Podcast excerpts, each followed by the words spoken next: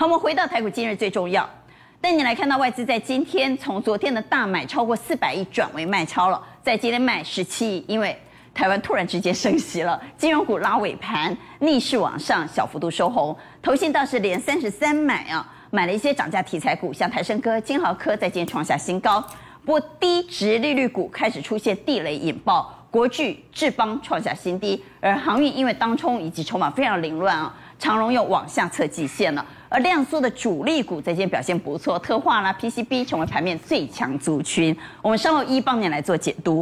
好，我们来介绍在今天邀请的来宾，邀请到资深分析师谢宗林，学姐好，大家好；资深分析师王荣旭，大家好；财经专家来谢谢宪哥，阿关大家好；而且要政治评论员杨石秋，阿关大家平安喜乐。我们回来看台股，今日最重要，外资在今天是转为卖超的，所以我们回到新闻来看。外资在今天呢，其实，在焦灼震荡的过程当中是多空拉锯的。三大法人在今天其实买卖超的数字都不大，总计三大法人是卖超了二十四点五五亿。那么最主要是，刚才也谈到俄乌战事现在不明朗，两个人在今天晚上通电话，到底会讲的如何？波浪怎样？央行突然之间，台湾的央行突然之间昨天升息一码哈，也让外资在今天转为卖超，昨天本来大买了四百多亿，所以我们来看到外资在今天是转为卖超了十七亿。那么尾盘爆大量，最主要是因为富时指数的生效，而金融股可能是反应升息，所以在今天尾盘是拉尾盘的。但我们来看外资到底在今天卖什么？好，金融股拉尾盘，外资卖的第一名竟然是开发金，安奈奈的跨博啊哈。好，除了开发金之外，他今天卖的是群创、友达卖的面板，嗯，卖了海运的阳明啊。最近大家都说他是卖海运买航空，也不见得了哈。华航也站在卖方，长荣也站在卖方，还卖了面板的彩晶。换句话，主要卖的就是面板跟航运。对，没错，其实外资主要就是卖面板跟航运，但是呢，娟姐刚刚讲到一个比较重要，就是今天是富时指数调整，对不对？对，那富时指数调整，我们来看第一支开发金，其实开发金它才刚开完法说，这法说讲的不错，哎，去年赚二点三配一点四，哎，你看现在股价有多少钱？而且央行昨天不是我们台湾央行昨天不是才升息一码吗？对，也就是你看到外资卖那么多，哎，好像吓一跳，对不对？嗯，你看投信，他们今天是为了。应该是最后一盘，为了调整指数，在那边嘛，在那边对坐了。因为外资虽然卖很多，但是呢，投信大买，投信也买了一缸子的。好，那外资卖八万多张，投信买十二万张，看起来投信很厉害。对，所以呢，所以 就是投信比他多，所以所以尾盘 尾盘还是涨的，还是收。也就是其实就这部分的话，其实应该说，今天外资的卖超其实有一些什么，有一些是因为那个指数的调整。那指数调整，它到底是真的卖？我认为其实还要在下礼拜来做观察。好，不过跟升息息息相关，嗯、所以我们在今天好好来解解。台湾央行，我们知道它会升，但没想到它那么快升。嗯、我们。知道它会升，但没想到它一升升了一码不过我们先来看升息跟美股的关系。我们来看，两千零四年六月到两千零六年六月呢，嗯、利率从一点二五上升到五点二五，总共升了十六次哈。有没有跌？没有跌哦。蓝色就是美股的走势，道琼斯啊，道琼斯没有跌。好，我们再来看，二零一五年的十二月到二零一八年的十二月，利率从零点五上升来到二点五，升息九次。哇，这也没有跌，也是继续涨，大涨的，而且是大涨。对，这是在美国股市。但我们也注意到另外一个现象是，嗯、但是通常呢，在结束升息和刚开始升息的时候，就是升息初期和末期都会出现比较明显的震荡走势。对，没错，刚开始升息的时候，就是投机的资金它要先回去，所以呢，所以会震荡比较大。好，这是刚开始升息因为结束够。对，那这个地方是升息快结束，对不对？所以这个地方都会比较震荡。娟姐，其实我们都是用事后来看，你知道吗？为什么这个地方它会结束升息？因为景气下滑了嘛。经济下滑了，所以呢，所以它不能再升息了，甚至怎么样，甚至可能要降息，甚至于像这一种忽然掉下来，都是发生什么？都是发生很奇怪的事情，比如说像两千零八年的时候什么什么欧债风暴嘛，然后呢，二零一八的时候什么什么事，COVID-19 嘛，都是出现这种奇奇怪怪的事情，它才怎么样？它才开始开始降息。所以呢，所以你事后来看，你会发现说，哎，怎么是这个样子？但是其实，如果说我们回到最开始开始讲的，股市是经济的橱窗，因为经济上去，所以你升息，所以呢，所以一般来说股市都是涨的。好，所以结论是。升息对股市而言其实是利多，对，是利多，因为它背后代表的因素是经济的成长。好，这是在美国股市。我们再往下来看，那如果跟台股之间呢？美国升息和台股之间的联动关系，我们来看，这是升息区间哈。对，当时在台湾升息的时候，台股是表现温和上涨啊哈，涨得不多。好，这是黑色的线是利率，利率，红色的线是台股。好，来黑色先是利率，利率上来，对，红色先是也是涨，对，都是涨，台股也是涨，但是没有像美国那么。这个可能看不清楚，你看这个就知道了。哦，这是过去升息的幅度，过去升息的期间跟幅度。然后呢，这是台湾加权股价指数，哪一次是跌的？涨涨，对，全部都是涨的，甚至还有什么涨二十几趴，涨那个十六趴的。所以呢，所以从过去来看，就台股的表现来看，也是涨的。那如果说我们就金融股的表现来看，金融股来看，升息跟金融股之间的关系呢，我们来看。红色的是利率，嗯，蓝色的是美国金融类股指数啊，美国金融类股指数。所以，我们来看这个区间，灰色这个区间是在升息的期间，对，美国金融股原则上是上涨的。好，这个比较明显啊，这个区间呢，金融股是上涨，对，所以，所以从从看看下来，全部都是涨的。启动升息循环，金融股有机会吗？对，金融金融股当然有机会啊。为什么？其实如果说以从这部分来看的话。彰银第一金，我现在跟什么华南金，这是什么？这是我们所熟悉的三星的三商银，对不对？娟姐，我们随便打一支来看，我看那个张银就好了。好，来二八零一。对，我们看张银，你把 K 线打出来看，这是创新高哎。哦，对不对？讲三万公。张银第一金、华南金是我们刚看的合库金，全部都创新高，这都没得漏呢。啊，最近大盘怎么样？大盘还在什么什么？跌破年线啊，什么挑战年线？什么要会不会站回月线？震荡交，还在那边什么大盘会不会站回月线？这个金融股给不能都创新高啊！也就是其实它不只是创新高，它很多只在创新高，所以金融股有没有机会？股价就告诉你了。所以可以买金融股吗？我认为可以买啊。但 是买金融股不会像对对，就半年两年，它只是很慢而已啊，就很慢而已啊。好，那我们再回到升息和科技股的关系，升息和电子股之间又有什么样的联动关系呢？我们用升息后来看啊。嗯。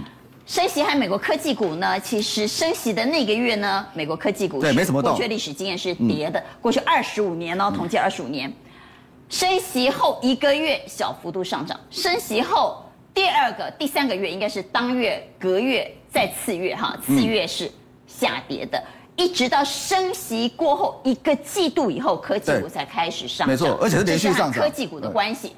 那么，如果和原物料的关系，我们也来看过去的历史经验哈。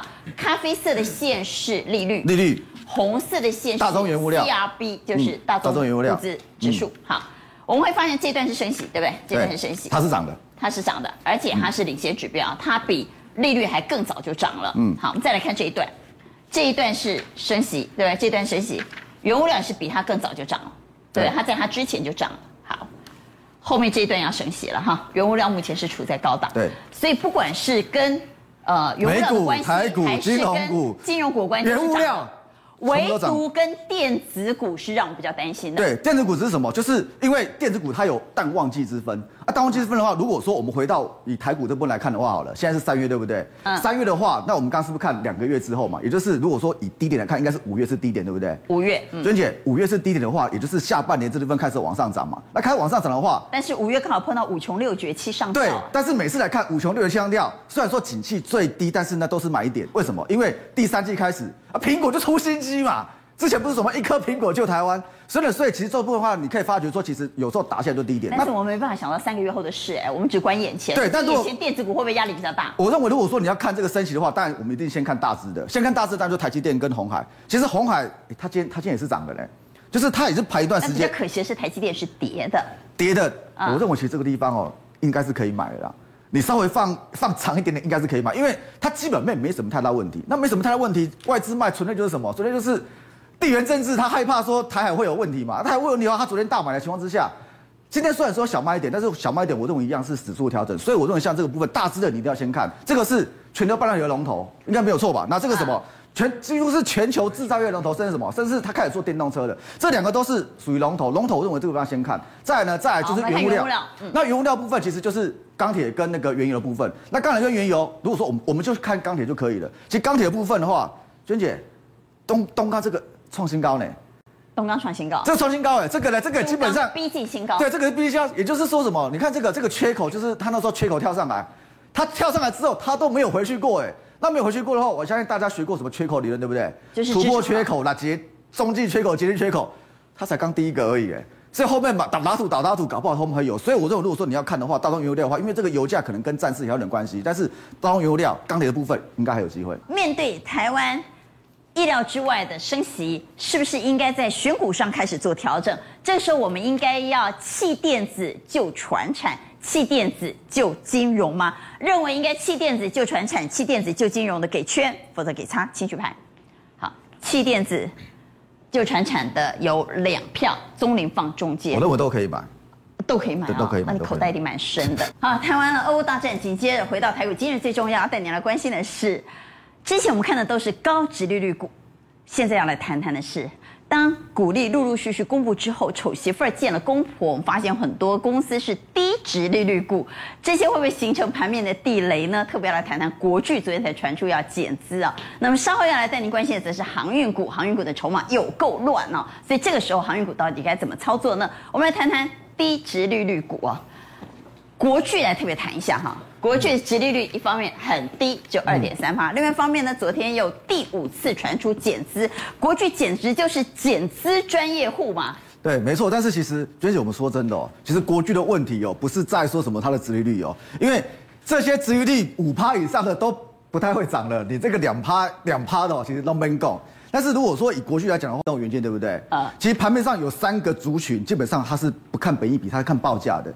面板、机体跟被动元件，嗯，所以它是看报价的，报价到底有没有涨？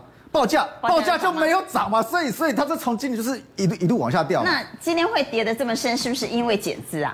哎、欸，当然，第二第一个，因为昨天被长龙吓到了，啊，被长荣吓到，因为昨天有那个不是，然后他动不动就减资，他减资第五遍了，他有办法。哎、欸，他但是他成功过啊，他之前减资之后搞到一千多块。那再一次的再次应该是想说，哎，再把这个股价稍微拉高一点，因为如果说我们以国巨来讲的话，说真的，我们刚刚是不是讲报价对不对？其实不是只有它没有涨，哎，它那个跟它一样的那个华兴华兴科啊，二四九二啊，二四九二也是跌很惨嘞，拢，马是嘞，拢不 OK 呢，所以就这部分他们反映的是报价，对，他们反映报价，所以如果说你看说，哎，他去年赚四十六块。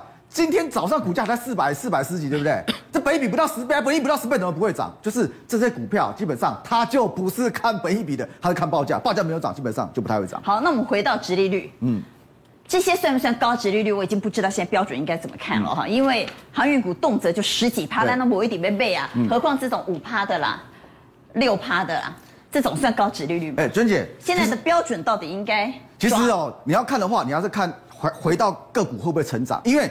它除下来哦，它股价往下掉，对不对？嗯、对。所以，所以必须要填息。所以你要看的是股票到底会不会填息，也就是如果说这四档股票里面到底哪一只股票会填息？会填息，会填息。我认为这一次比较有机会。是的，六四三八。六四三八，我们来看一下。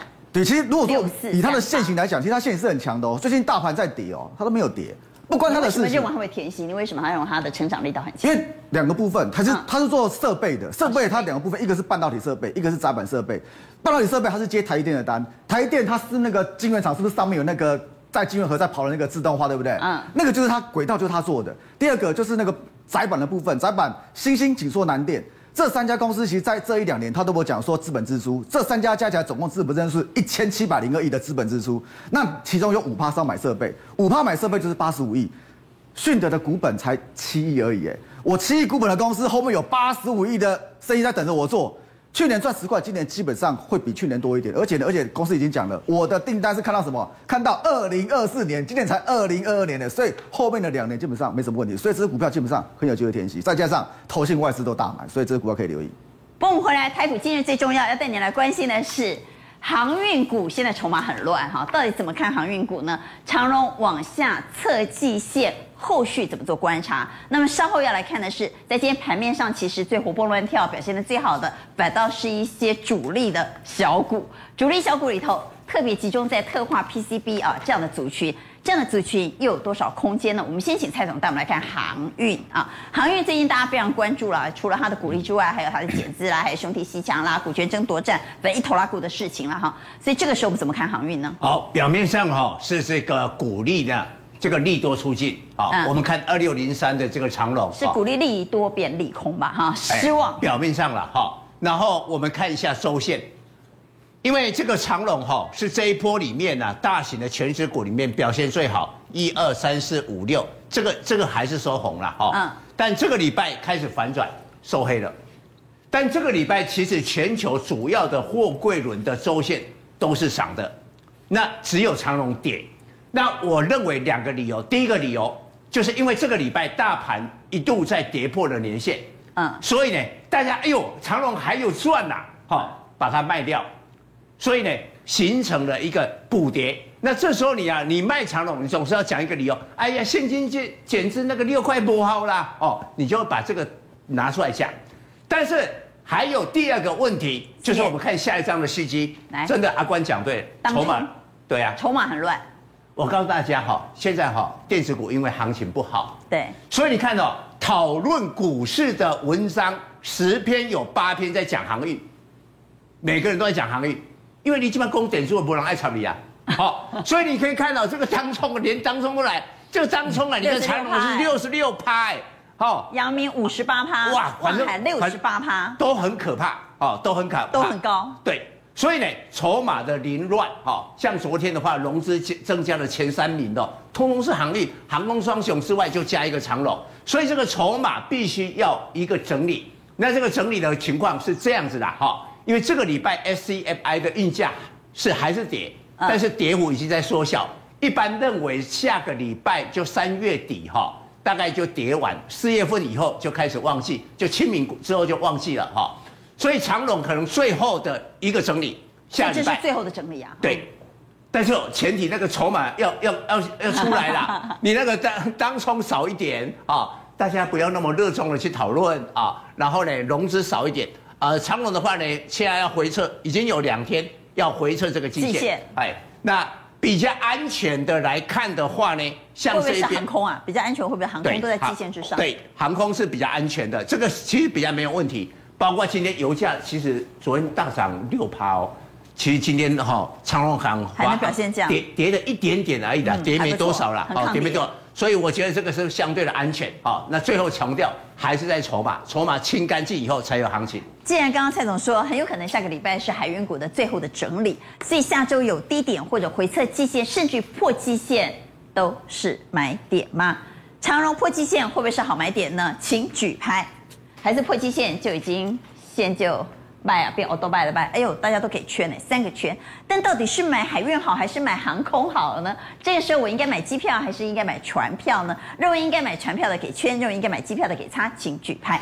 好，船票放中间，放中间。哎呀，陈燕为什么放中间？我觉得现在好难选哦。为什么？因为其实航空我期待解封的爆发力。包了好了，你干脆通通都买。哎，海陆大餐呐、啊！哦，我我觉得现在两个，我觉得不再是两边一定要选一边了。我觉得两个同时持有是也是不错的策略。不过回到台股，今日最重要带你来关心的是盘面上的主力色彩浓厚的小股在今天表现很好。这样的小股后续有多少空间？追价会不会风险太高？还是这样小股其实反而比较有机会？呃，其实我们看到三个族群哦，包括特用化学、PCB 跟网通，今天都有一些特色。就是大盘一稳定下来，主力的火力就马上回来了哦。那尤其是你看，像合一也是，跟这个三福化都是哦。尤其是你看这两个之前，就是我们在讲特用化学最猛的两档哦。那三福化已经要逼前高了，这个也是有攻击的味道。那像 PCB，本来大家担心说深圳的问题的一个影响。可是看起来像博智好像不受影响嘛，直接往上推高，华通也有力道上来。那网通的部分，建汉跟台阳也跌升以后开始反攻。但基本上我们就这样看过去的话，其实这两个我是认为暂时还是先避开了，因为它是弱势反弹。弱势反弹。那这两个呢？其实如果以这样来讲，博智其实是威威力很强。为什么？因为它出大量在这个地方，然后这个整理期间都没有什么量，啊，然后大盘一稳定，它就能马上过高的这个主力的。呃，控盘力我觉得是非常好的哦。那这个不，我认为呃可以持续观察，这个没有问题。好，那另外这两个其实三幅画，如果真的要讲，大家可能会觉得三幅画之前被你们讲成这样子，对不对？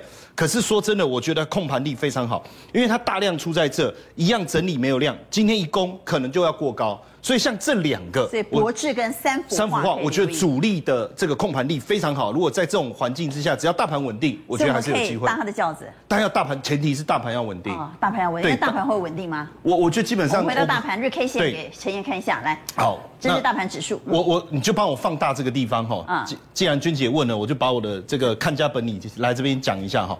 基本上这个是缺口，是补了以后，大家原本想说完蛋了。嗯，可是既然它又能够跳空，之后又上去，对，所以这两个缺口我觉得互相呼应，所以我觉得没什么太大的问题。哦，应该可以在年线这边撑一段时间。